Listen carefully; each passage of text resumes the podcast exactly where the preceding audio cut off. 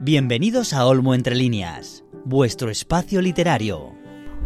Hola lectores, bienvenidos un domingo más por aquí. Bueno, este episodio para mí es especial. Voy a hablar de una lectura que me daba muchísima pereza, que nunca arrancaba a leerla, pero que al final me conquistó al 100%. Su título, Lolita.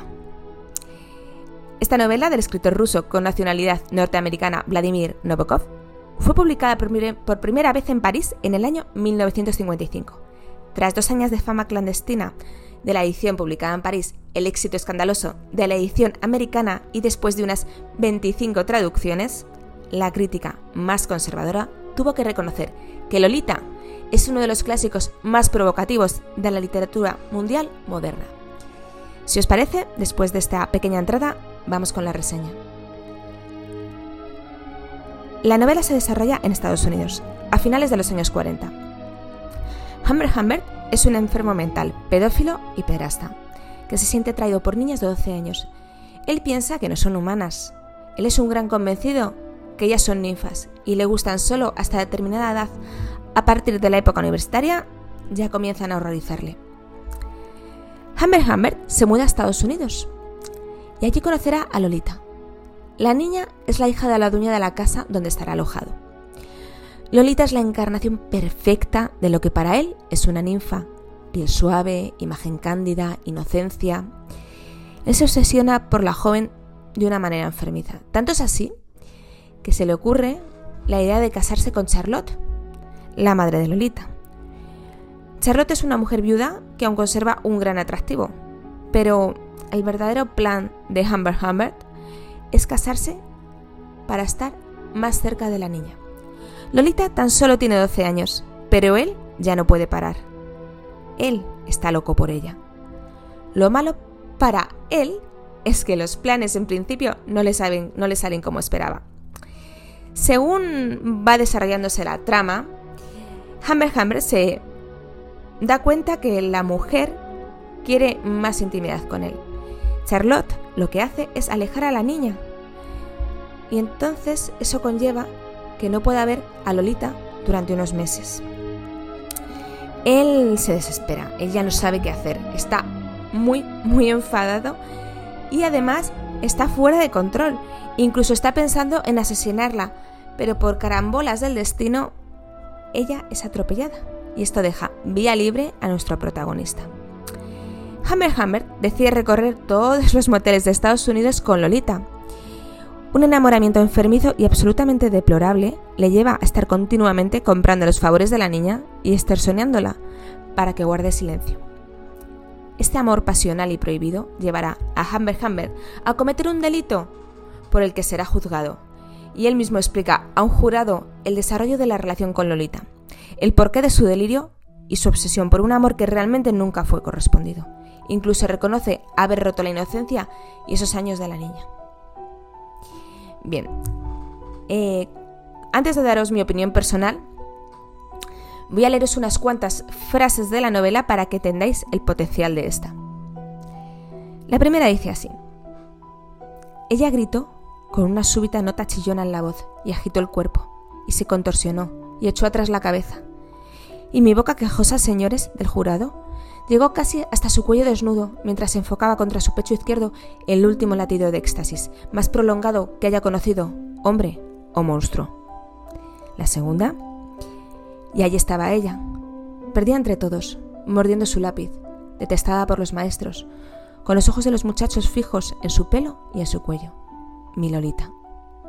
Y por último, Lolita, luz de mi vida, fuego de mis entrañas, pecado mío, alma mía, lo, li, ta.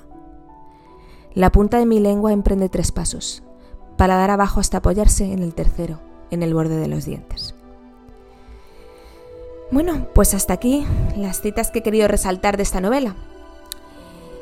Y bueno, esto de leeros algún párrafo es para poneros un poco en tesitura y daros a conocer mi opinión sobre esta lectura.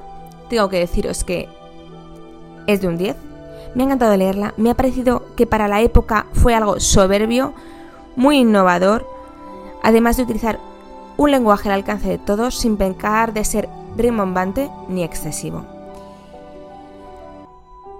Antes de hacer un episodio, me gusta conocer las opiniones de otras personas respecto a las novelas que voy a daros a conocer en este podcast. Pues bien, lo que más me ha impactado de la novela ha sido lo que ha venido después.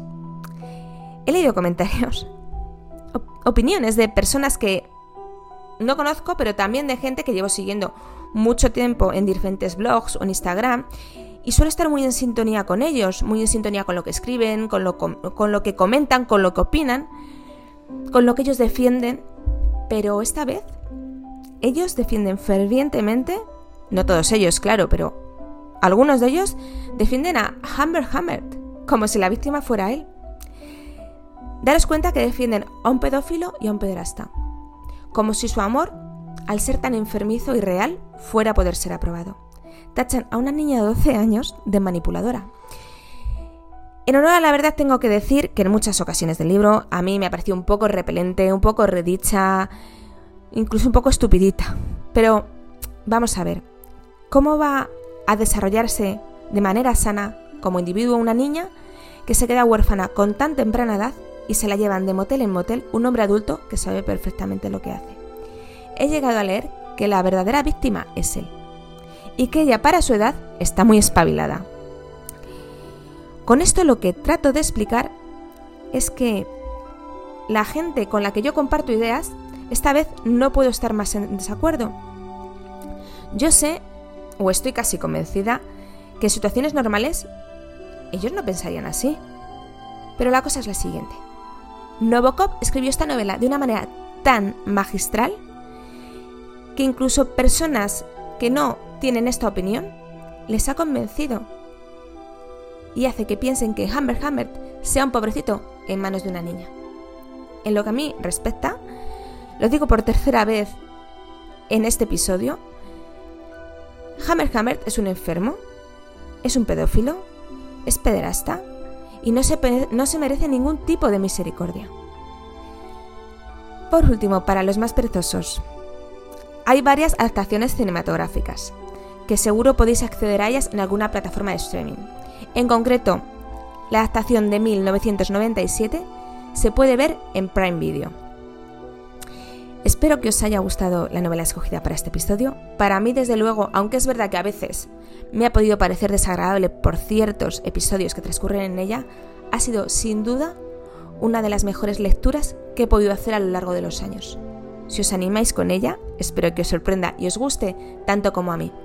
Aunque es verdad que toca temas muy duros.